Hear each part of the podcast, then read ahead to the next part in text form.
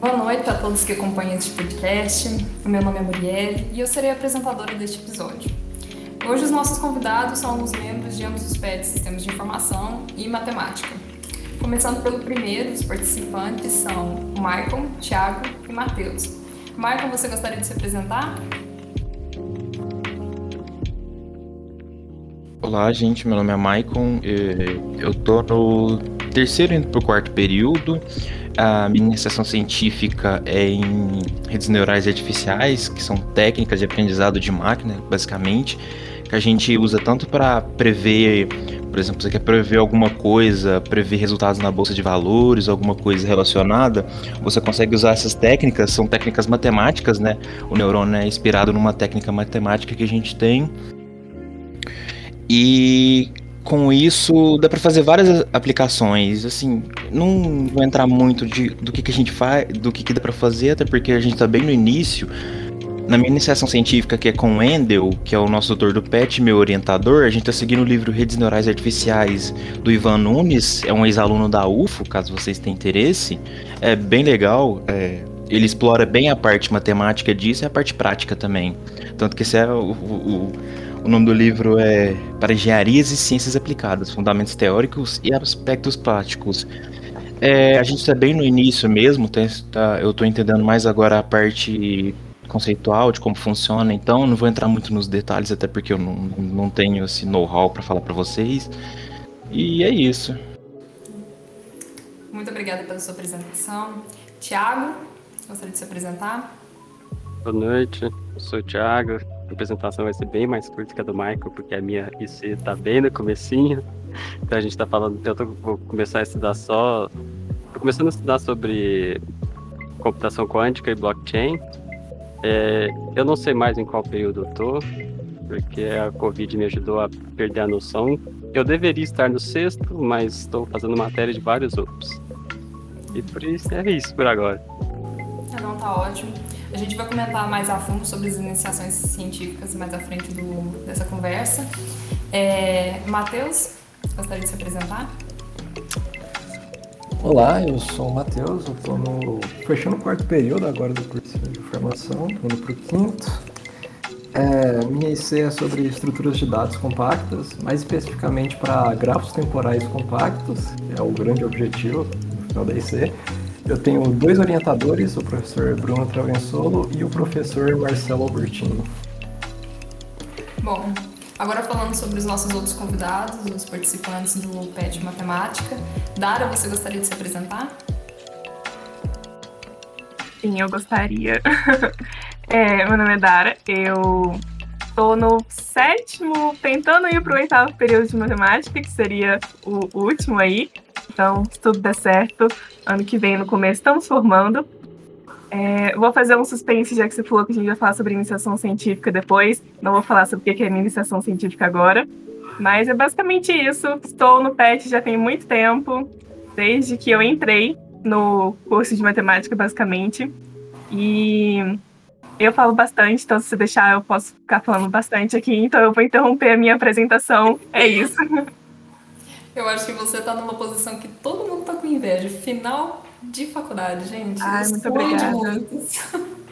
Principalmente agora com a pandemia. Nossa senhora. Nossa senhora, gente, esse ano que atrasou na nossa vida e o tanto de matéria que eu tô pegando picado agora. Sem É, mas eu, eu não sei se eu fico feliz que eu tô quase formando ou se eu fico triste porque já era pra eu ter formado, entendeu? Eu tô numa mistura de sentimentos, assim, mas eu gosto de ter um pensamento positivo, de que assim, tá acabando. Tá acabando, tem muito tempo, mas tá acabando.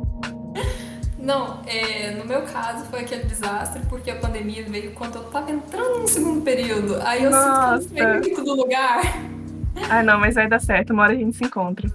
Ah, sim. Júlio, você gostaria de se apresentar?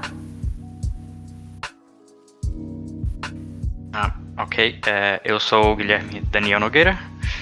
Sou do PET há muito, muito tempo, quase seis meses. É, Eu tô no quinto período hoje, eu acho. Pelo menos é o que minhas matérias indicam. É, é isso. Eu vou ficar com a Dara também, vou falar da minha IC depois, mas já falo que é sobre composição infinita de funções, famosos sistemas dinâmicos. E é isso, passo a palavra para frente.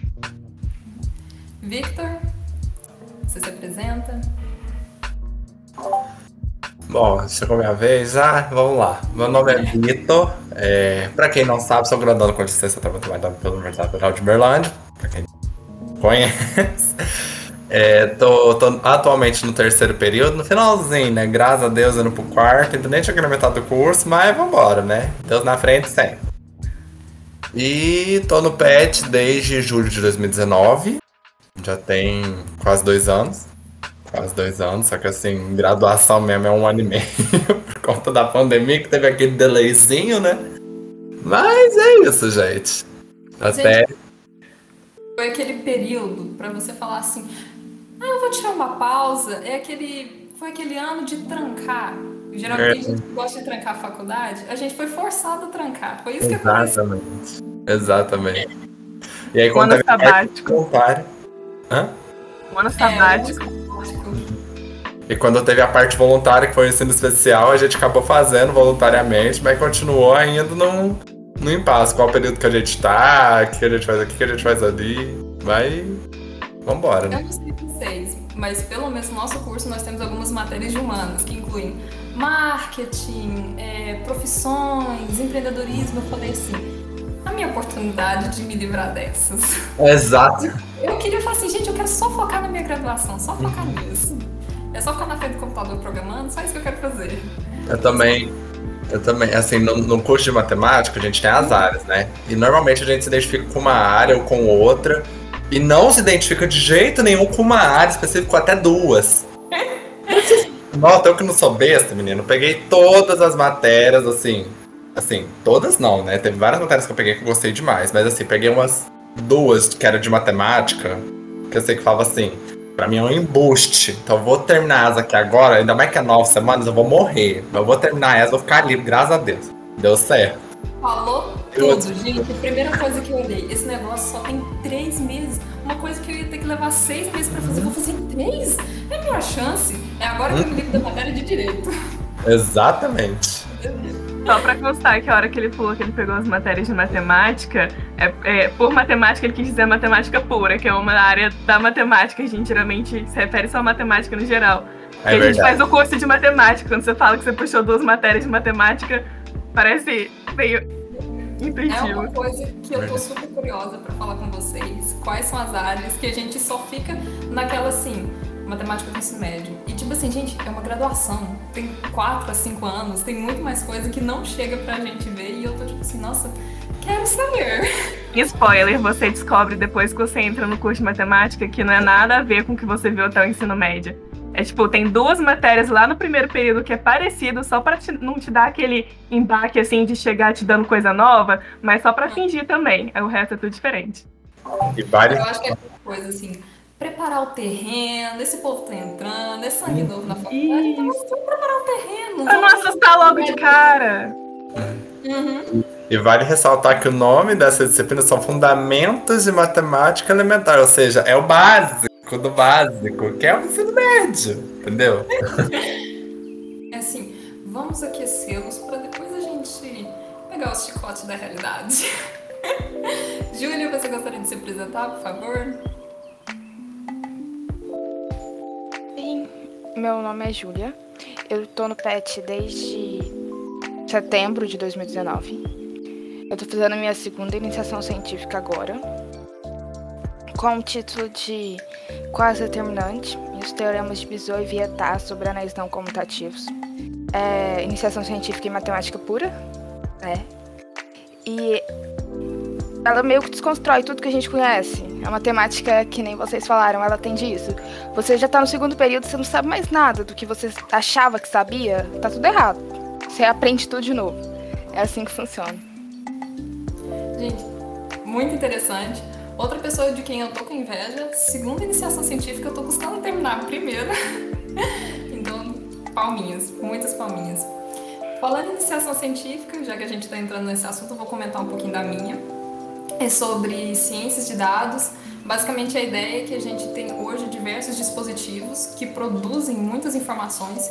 E se a gente pegar tudo isso e fazer análise, a gente consegue confirmar algumas coisas. Um exemplo disso é que teve um supermercado que eles foram pegar os histórias de compras e descobriram que acontecia de algumas compras, quando a pessoa ela comprava uma fralda, ela comprava bebida também. Investigando, eles foram descobrir que é o seguinte: quando a mulher está grávida e ela dá à luz, ela acaba não podendo se locomover muito, ainda mais dependendo se for uma cesariana. Então, quem faz as compras é o marido dela. Então, o que, que ele faz?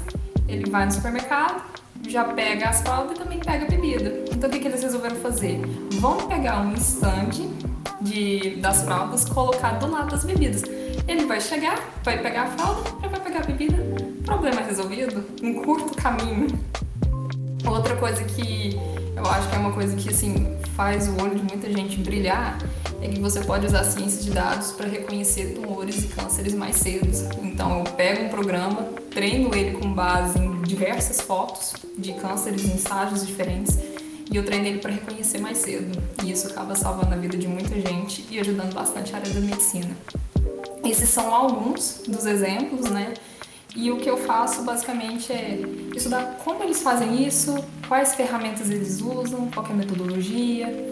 É, tem até uma coisa interessante, tipo, você tem que saber o que você vai pesquisar antes de coletar dados. Então, por exemplo, ah, eu quero estudar sobre as contas bancárias de X pessoas. Eu não posso fazer isso, porque são dados sigilosos e eu com certeza não vou conseguir acesso a eles, né? Então eles têm toda essa questão. É uma área que eu tô achando super interessante. O meu orientador é o professor Flávio. Bom, Dara, você deixou um suspense sobre a sua iniciação científica. Conta pra gente um pouquinho mais sobre ela. Suspense, mas era pra criar expectativas, não, né? Vai que ninguém gosta. mas a minha iniciação científica é na área de sistemas dinâmicos. E acho que o Guilherme falou que a iniciação dele também é na área de sistemas dinâmicos. E o Léo, que é outro menino do nosso pet, a iniciação dele também é em sistemas dinâmicos, mas apesar de serem três iniciações científicas na mesma área, sistemas dinâmicos é um tema muito grande, então cada um aqui estuda um ponto diferente. A moto passando aqui agora, aquele, aquela leve cortada. E o Michael levantou a mão, ele também estuda em sistemas dinâmicos. Não, eu queria perguntar se a iniciação é. Como é que fala? Em grupo? Eu esqueci ah, o nome. é verdade. Não. É, são todas iniciações separadas, assim, é cada um com um tutor, inclusive. É, eu fiz uma iniciação científica em grupo só quando eu entrei no PET, é, que aí era naquela época que ainda era obrigatório você fazer uma iniciação científica quando você entrava, né? Agora não é mais. Você pode escolher fazer iniciação científica em grupo ou não. Ah, só individual que é obrigatório. Mas é, inclusive, só um comentário assim, a nossa iniciação científica em grupo do PET virou um mini curso que a gente ministra no. Mas, enfim, só aleatório, gente, eu falo bastante, que eu comentei. Mas voltando para minha iniciação científica, que é em sistemas dinâmicos, é, o, a história da minha iniciação é muito engraçada, porque essa é a minha quarta iniciação científica, e eu queria fazer iniciação, desde que eu entrei na faculdade, eu queria fazer na área de educação matemática. Só que na faculdade de matemática tem, tipo, cinco professores só da licenciatura. E geralmente eles estão lotados de orientandos. Teve uma professora minha que ela tinha, tava com, tipo, nove orientandos em um período, então era impossível ela pegar mais alguém para orientar. Então é muito complicado você pegar alguma iniciação na área da licenciatura, na área da educação. E aí, minha primeira iniciação científica foi com um professor chamado Nathan, e foi na área de álgebra de Lie, que eu gostei bastante. Foi, tipo assim. É, foi minha primeira iniciação. Eu falo que eu ainda era muito bagunçada. Eu tinha papel espalhado para tudo quanto é lado. Eu tinha até uma apostila onde eu anotava as coisas, só que eu fazia lista de exercícios junto, então era muito, era muito confuso. E aí eu saí dessa iniciação científica, eu terminei ela e fui fazer iniciação científica com a Luciana, que curiosamente é esposa do Nathan, que foi o meu primeiro orientador. Eu falo que eu já me considero parte da família. Se eles escutarem esse podcast aqui, podem me convidar para o próximo almoço de domingo. Mas E aí, desde o começo, eu fiz iniciação com ela na área de sistemas dinâmicos. E aí, basicamente, a gente já está três iniciações científicas falando sobre sistemas dinâmicos, só que indo aprofundando um pouquinho mais. Então, a parte que eu estudo é muito aquela construção de planos de fase e análise de sistemas. O que é um sistema dinâmico? É um, é um sistema mesmo, esse que a gente faz de se colocar abra-chaves e coloca as equaçõezinhas, só que no lugar daquelas equações, por exemplo, uma equação de segundo grau, uma equação de primeiro grau, você tem uma equação diferencial, que são equações com derivadas. E para que, que serve o sistema dinâmico, né? Para que, que serve uma equação de esses, essas equações diferenciais? Você consegue pegar um sistema que você que ele evolua de acordo com o tempo, no caso da minha área em que eu estudo, você vai pegar um sistema que ele tem uma evolução de acordo com o tempo. E aí você quer saber, ah, no tempo X, o que, que vai acontecer com esse sistema? E aí você joga é, esse valor que você quer, você coleta esses dados, joga nessa sua equação e você consegue descobrir o que, que vai acontecer com aquele sistema em um determinado tempo específico. Então, é, é muito utilizado, por exemplo, em previsão do tempo, sistemas dinâmicos, para você saber é, lançamento de, de foguetes, para você saber o que, que vai acontecer e naquele é, tempo que você precisar da órbita. Então, geralmente são os sistemas que eu estudo são sistemas variantes com o tempo. Existem os sistemas dinâmicos que você estuda é, não variantes com o tempo e os variantes com o tempo. E aí tem a questão do sistema ser linear ou não. Então tem várias variáveis ali. Mas é uma iniciação que eu gosto bastante e você consegue. É da matemática pura, só que você consegue ver uma aplicação para, igual você falou, né? Brilhar o olhinho das pessoas que você conta sobre o que é que você estuda. Eu acho que, é, pelo que eu entendi, observando algumas coisas, você, você consegue usar isso para prever alguns desastres naturais. Aqui no Brasil a gente não tem isso, mas tem países como Japão e até mesmo Estados Unidos, eles sofrem alguns tornados, e isso seria muito útil. Tipo, já dá um grito para todo mundo, gente, então, tem um desastre natural a caminho, vamos todo mundo para aqueles lugares seguros. Isso assim, com dias de antecedência, já evita o menor estrago possível. Eu acho que iniciação científica é uma coisa incrível, é uma oportunidade que o PET dá para todo mundo e se, se, a gente pudesse, a gente passava o dia inteiro cada um falando sobre a sua pesquisa científica e ouvindo outra pessoa falar sobre a deles, porque você fica assim, é muito interessante, eu quero pegar essa pesquisa dessa pessoa e estudar junto com ela, porque é fascinante, sabe? E são pesquisas científicas que todas têm uma contribuição, todas podem agregar à sociedade, eu acho isso muito interessante.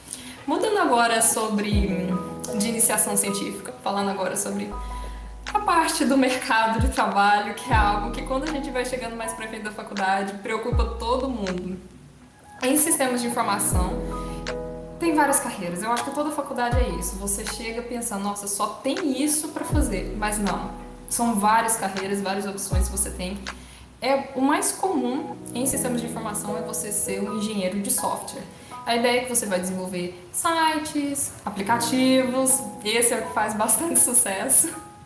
Mas também tem como você ser cientista de dados, mexer com inteligência artificial, segurança, gente. Se tem uma carreira que dá dinheiro é a bendita da segurança. Você conseguir fazer com que o seu cliente não tenha os seus dados hackeados, que o computador dele esteja seguro.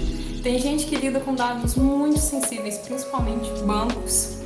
Call center eu já trabalhei com call center, também é muito complicado você manter os dados do cartão do cliente seguros, não ter nenhum vazamento. Então essa área é algo que chama bastante atenção. É, para mim, por enquanto, a tradicional desenvolver sites e aplicativos é o que me interessa e é algo que eu penso em fazer durante um bom tempo. Tiago, e para você, como, qual que é a área que está mais chamando atenção até agora? Eu tô começando a ter contato né, com o mercado agora. É... Então, a minha primeira ideia é poder trabalhar em várias áreas diferentes para eu ver o que que, o que que eu vou gostar de fazer. Eu, eu não sei ainda o que me atrai, mas eu gosto muito da área da computação. Então, eu tô com, com a ideia de fazer um estágio em áreas diferentes para conhecer bastante do mercado, para poder depois focar. Porque felizmente nessa área que a gente está, existe muitas possibilidades de estágio, existe muita empresa precisando de gente, então tem a possibilidade de, de trabalhar em vários lugares diferentes. por enquanto, assim, eu tô gostando muito de banco de dados, mas eu não sei se, se é algo que eu seguiria, porque ainda tem muita coisa para eu poder conhecer. Então, no momento seria isso, mas nada que esteja limitado já. É, eu acho que essa é a vantagem pra gente que tá entrando no mercado agora, tem a opção de fazer estágio, ainda mais estágio não obrigatório, então você sai fazendo aquele monte de coisas até descobrir o que gosta. É, Júlia, fala pra gente um pouquinho quais são as carreiras que tem em matemática, é algo que muita curiosidade. Então, assim, quando a gente, como você disse, quando a gente entra na faculdade, a carreira que a gente mais pensa é ser professor. Pronto. Depois, quando a gente vai entrando mais na faculdade, a gente vai passando de período, a gente vê que, na verdade, a matemática está em tudo. Em tudo e em todas as coisas. Ela é linda e maravilhosa do jeito que ela é. A gente começa a estudar ela, mas ela já existia muito antes da gente pensar que ela existia. Então é por isso que muita gente fala que a matemática é a linguagem a qual Deus escreveu o universo. Porque é algo que até hoje a gente não tem um significado completo do que ela é e para que, que ela serve. Então é por isso que a matemática ela tem diversas áreas e de, você pode trabalhar no que você quiser, tecnicamente. Até se você prefere fazer humanas, você tem que saber a matemática, pelo menos a básica. É necessário para você viver. E aí, a matemática, a gente tem as áreas.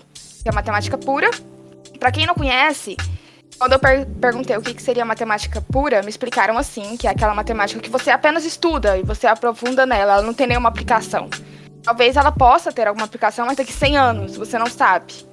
Então isso fica por você, se você decidir que quer estudar ela. A gente tem a matemática aplicada, que trabalha com aplicações.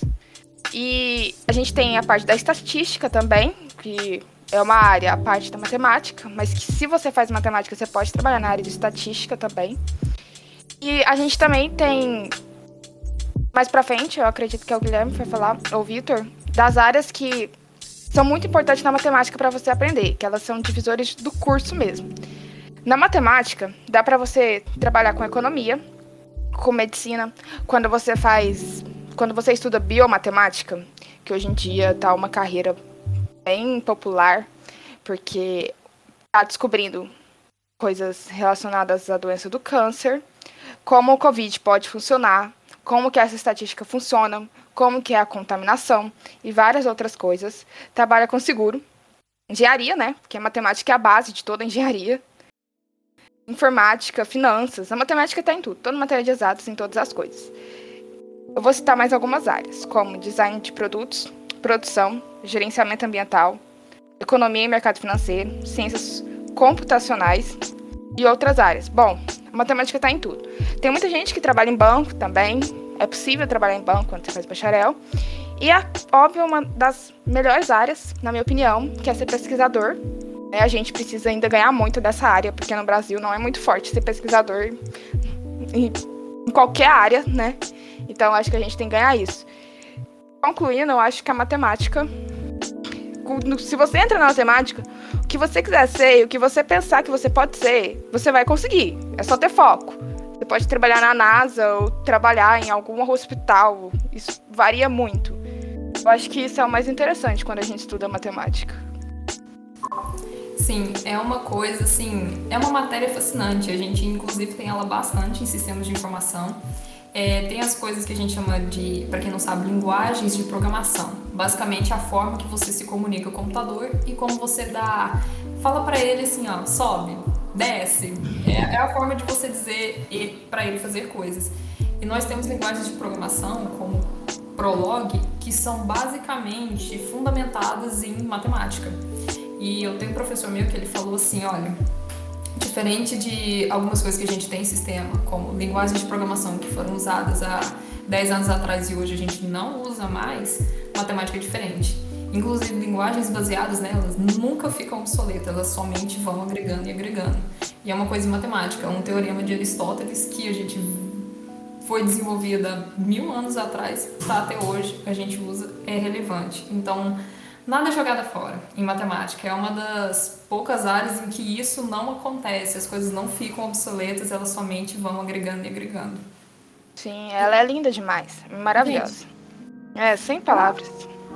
É, e uma coisa que eu acho que é importante, principalmente no ensino médio, que faz muita, muitas pessoas não gostarem, é que no ensino médio você lida com situações mexendo com matemática que às vezes você fala assim, gente, esse exercício, esse enunciado não, não, não parece real. E quando você entra na faculdade, você meio que começa a pegar a matemática e aplicar. Isso principalmente em sistemas de informação, quando você vai resolver um problema, por exemplo, em call center, quando as pessoas vão ligando, tem uma fila. E cada uma vai uma atrás da outra. Então a primeira que chega é a primeira que sai. Em sistemas de informações, para resolver problemas como esse, como ordenar essas ligações dentro de um sistema, a gente usa conceitos de matemática. Então a gente vê essa importância. É, eu, pelo menos, ainda não vi as matérias completas de matemática. O Matheus vai explicar isso melhor. Inclusive porque ele viu matemática para ciência da computação. Então conta pra gente como foi fazer essas matérias. Ah, bem interessante. É, ainda assim, eu digo que tem algumas coisas que ainda não estão muito claras para mim. Eu aprendi, mas ainda estou na metade do curso, né? Então tem tempo ainda para aparecer. A gente começa na, matemática, na matéria de matemática para ciência da computação aprendendo demonstrações. É, já vou abrir um parênteses aqui. O professor de matemática para ciência da computação vivia falando que tipo todo tópico que a gente estudava aqui era uma matéria inteira no curso de matemática. A gente começa com demonstrações, aí depois vai para conjuntos, é, teoria de conjuntos, teoria dos números, indução. Eu acho que foi isso, no geral, e combinatória, basicamente. Falando sobre isso, né? Depois comentar uma coisa sobre isso que ele falou. É, na verdade, vai em frente. Ah, é porque ele falou que geralmente alguns tópicos tópicos que eles veem são matérias inteiras na matemática. Isso é uma coisa que eu acho muito engraçado dos cursos, porque é, na engenharia, tem algumas engenharias que eles têm GAL, né? Que é geometria analítica e álgebra linear, junto. E aí eu fico pensando, gente, geometria analítica e álgebra linear são duas matérias enormes no nosso curso. Como é que eles conseguem reduzir isso tudo e fazer em uma matéria só? ou então alguns cursos que tem uma matéria chamada matemática, né? Geralmente é um pouquinho de álgebra linear, um pouquinho de tudo que o pessoal vem pedir ajuda na gente, tipo assim, ah, você consegue me ajudar aqui é, com matriz? A gente pensa, ah, você tá vendo em que matéria? Álgebra linear? Não, é uma matéria chamada matemática. E aí você vai olhar a ementa da matéria chamada matemática, você fica assim, meu Deus, é muita coisa para uma matéria só, como é que consegue? Quantos disso? A gente tem matemática 1, matemática 2 e depois você fica por Deus. Aí tem umas eletivas opcionais que você escolhe. Mas assim, é muito corrido, a gente não aprende as coisas a fundo. Tipo, tá aqui a fórmula, aplica. Tenta entender não, só, só, só faz. Acho que eu surtava. Mas eu acho que é algo que acontece em todo curso. A gente tem um que chama Gestão da Informação. É um curso que ele é um pouquinho próximo de sistemas de informação. E tem uma matéria que a gente faz que é estrutura de dados e ela, ela é bem puxada e é uma das essenciais para o curso todo eles veem pouquíssimo disso e eles vêm numa linguagem de programação que ela praticamente entrega tudo pronto para eles, enquanto a gente tem que construir as coisas do zero. E a gente tem estrutura de dados 1, 2 e introdução à programação de computador. Aí você fica assim, como que eles conseguem ver isso em tão pouco tempo? tipo, não tem como e é inclusive uma das mais difíceis do curso é essa matéria. Então, uma coisa que eu tenho curiosidade, qual que é a matéria mais complicada do curso de vocês. É, Guilherme, conta pra gente. Olha, eu podia te fazer uma lista bem grande agora. Mas. Mas eu vou no que geral fala, que eu vou de análise e estruturas algébricas. Vocês veem cálculo, geralmente os cursos de exatas veem cálculo. Vocês aprendem lá, deriva entrega, beleza. Mas tem uma coisa na análise que chama você não aprende a derivar e integrar. Você aprende por que, que isso funciona. Onde vem a derivada? O que é o integral? Por que funciona? Por que a explicação dá certo? Por que, que eu posso somar derivadas? Por que, que eu posso multiplicar derivadas? Por que a regra da cadeia funciona? A gente tem que provar que tudo isso funciona matematicamente. Então, a gente é uma matéria muito, muito pura. Você entende que estudar matemática, a gente pensa que a gente vai aprender contas, mas não. Na maioria das vezes você entende o porquê a matemática funciona como ela funciona. E, enquanto estruturas algébricas, como todas as matérias de álgebra, ela exige um nível de abstração matemática muito grande. Então você se depara com uma coisa que você nem sonhava que podia existir e fala, estuda isso. Aí você fala, eu não entendi o que, que é, como é que eu vou estudar isso? então, é, estruturas algébricas, por exemplo, eu posso pegar um, um grupo de elementos, não necessariamente números, e falar, se eu multiplicar os elementos neutros desse número, os nulos, vai dar 1. E aí você fala, como 0 vezes 0 pode dar 1? Que eu defini isso nesse conjunto. Tá, é, você trava e aprende várias propriedades sobre isso. É muito difícil, eu mesmo penei muito nas matérias porque é muito abstrato. Eu nunca imagino que vai ver coisas dessas em nenhum momento. Estruturas, estruturas algébricas é aquela matéria que depois que você estuda ela, você passa a ser aquele matemático chato.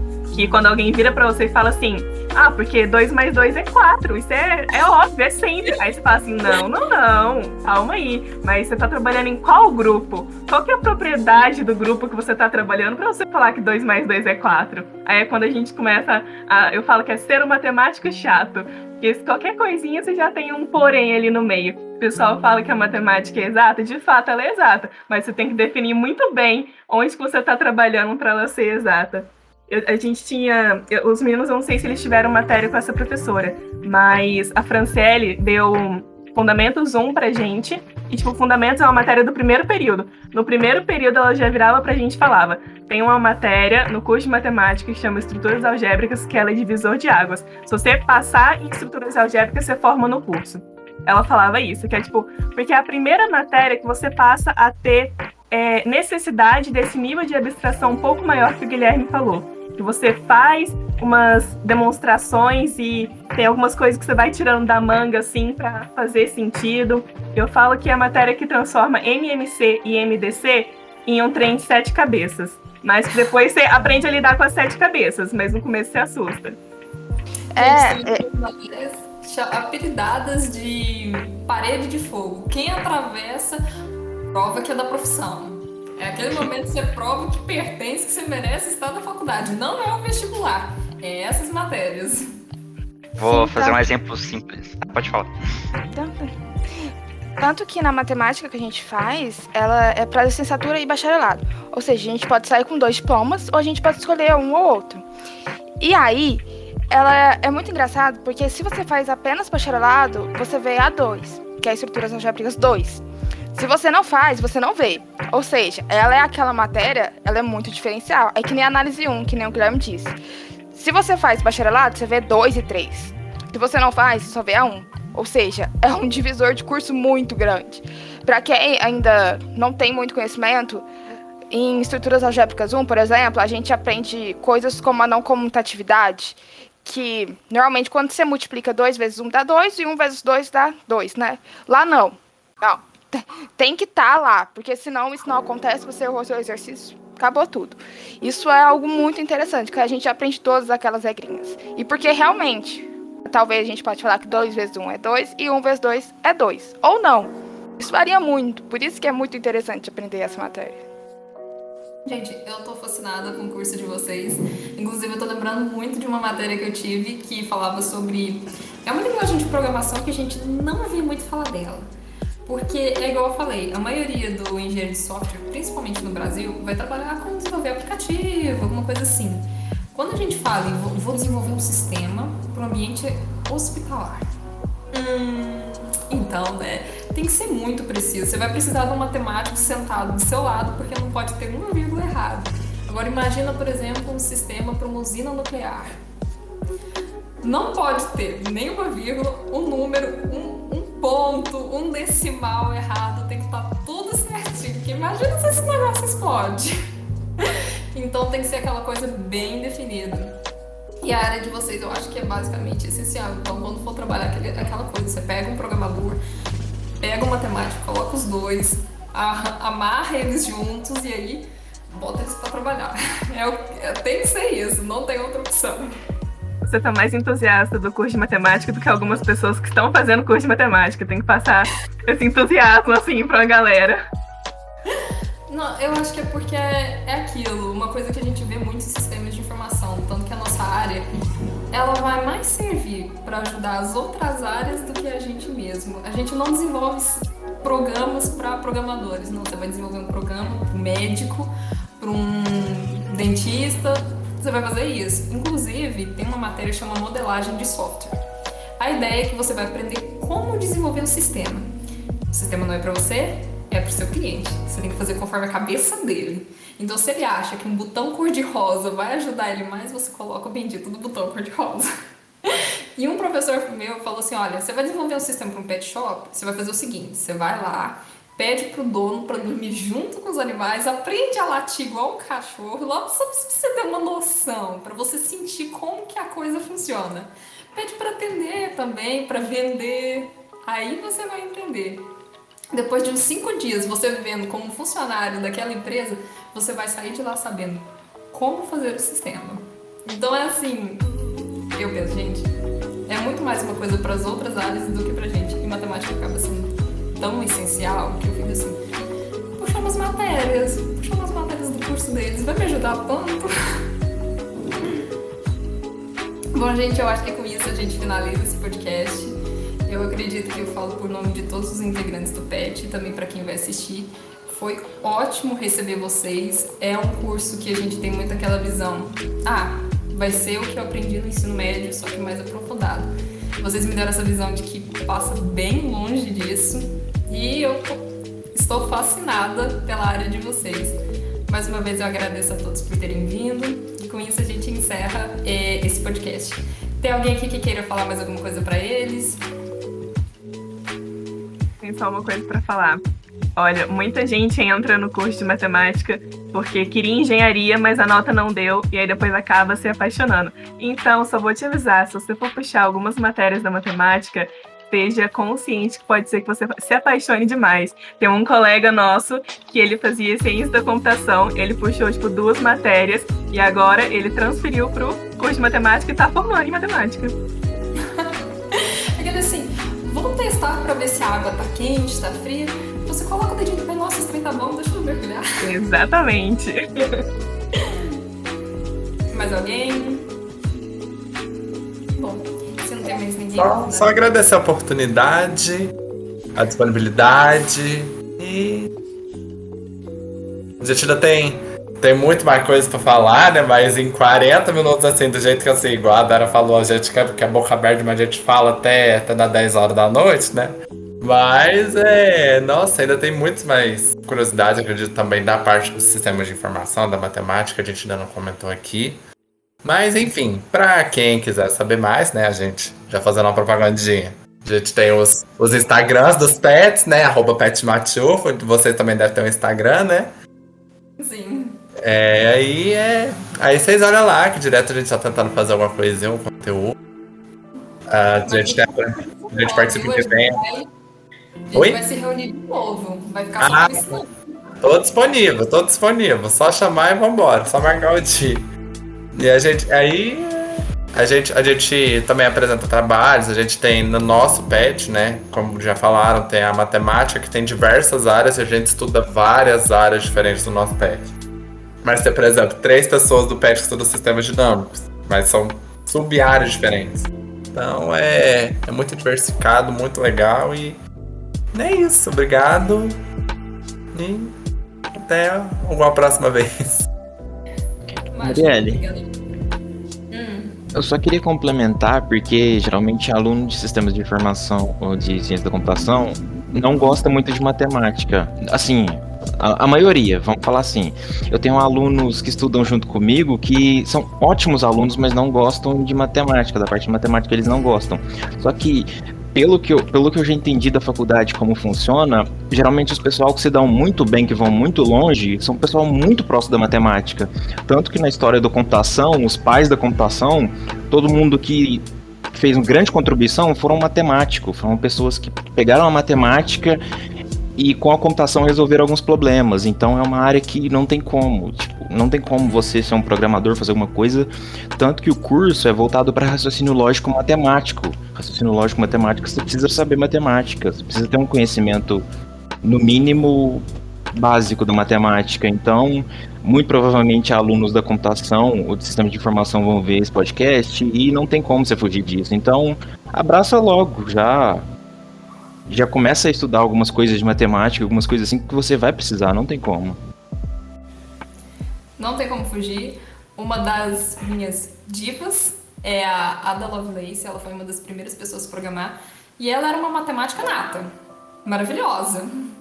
Literalmente, maravilhosa, gente. É, mais alguém? Eu queria fazer tem só mesmo- uma pergunta. Vocês, vocês têm contato com MATLAB? Alguma linguagem voltada para matemática mesmo? R? É, o MATLAB a gente tem em cálculo numérico. É, pelo menos o cálculo numérico eu tive foi com a Rosana. A Rosana é, tipo assim, a rainha do MATLAB na FAMAT. Então a gente tinha as aulas em laboratório que a gente fazia a montagem dos, é, dos sistemas e dos programas no MATLAB. Então a gente saber a programação pro MATLAB. E a gente tem é, uma matéria que na minha grade do curso, né? No meu. Não é grade do curso, como é que chama? O, é, é PCC, não é? Não, PCC é outra coisa. PPC. PPC, Antiga, isso.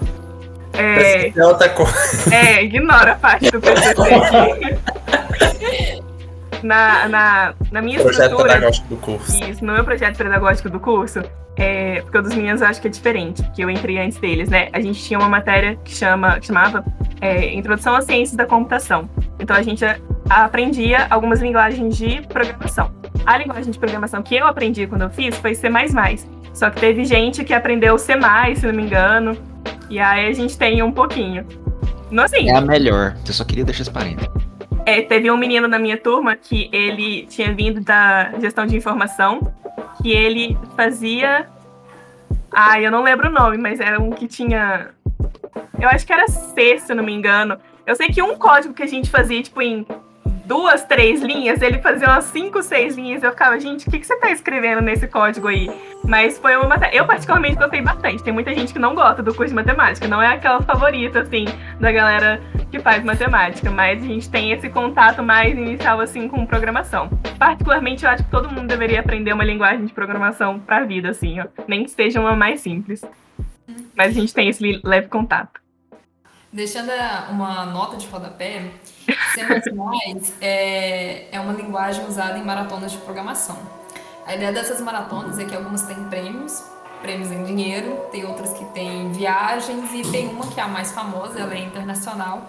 Os times que conseguem chegar para a final do Brasil geralmente vão competir na Rússia pelo, pelo, pela final.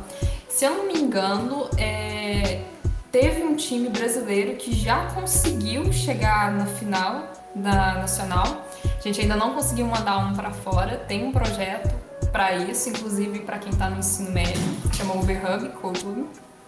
Ele é para quem quer aprender programação essas coisas. Então, deixando aquela observação, quem tiver interesse, qualquer aluno da faculdade pode participar, é bem interessante, bem legal. Ah, e você tem que ter, formar um grupo de três pessoas, então é um time de três. Infelizmente, se um não puder, o time é desclassificado. Então, se eu conseguir fazer você mais dois amigos, é sucesso, vai treinando, dá pra chegar na final. Bom, eu acho que com isso a gente finaliza por aqui. Mais uma vez, muito obrigada a presença de todos e espero podermos nos reunir novamente. Obrigada. Muito obrigado, gente. Obrigada, pessoal. Boa noite, pessoal. Boa noite, agradeço muito vocês, muito receptivo mesmo. Pessoal, muita gente boa, uma conversa muito legal. Eu me senti na casa de vocês aqui, vendo vocês então. Ainda mais com essa pandemia, só tenho a agradecer. Só pra constar que estamos com vídeo, então esse aqui é o meu quarto. Vocês Sintam-se na minha casa, literalmente. Não dá pra ver a bagunça, mas. Exatamente. Não, o seu tá arrumado. Pergunta a Muriel, eu tive que arrumar o meu. E olha que eu vivo na bagunça, então. Porque O você acha truque que é arrumar só a né? parte. Isso, exato. O truque é arrumar só a parte que tá aparecendo na câmera. Se eu abaixar um pouquinho a câmera, vocês vão ficar com medo de mim. O meu, o meu tá bagunçado só em cima da mesa. Que é onde vocês exatamente não veem que é onde o notebook tá em cima. Então aí é. Aí, aí fica parecendo que tá arrumado, mas ali vocês já vê uma parte da baguncinha também.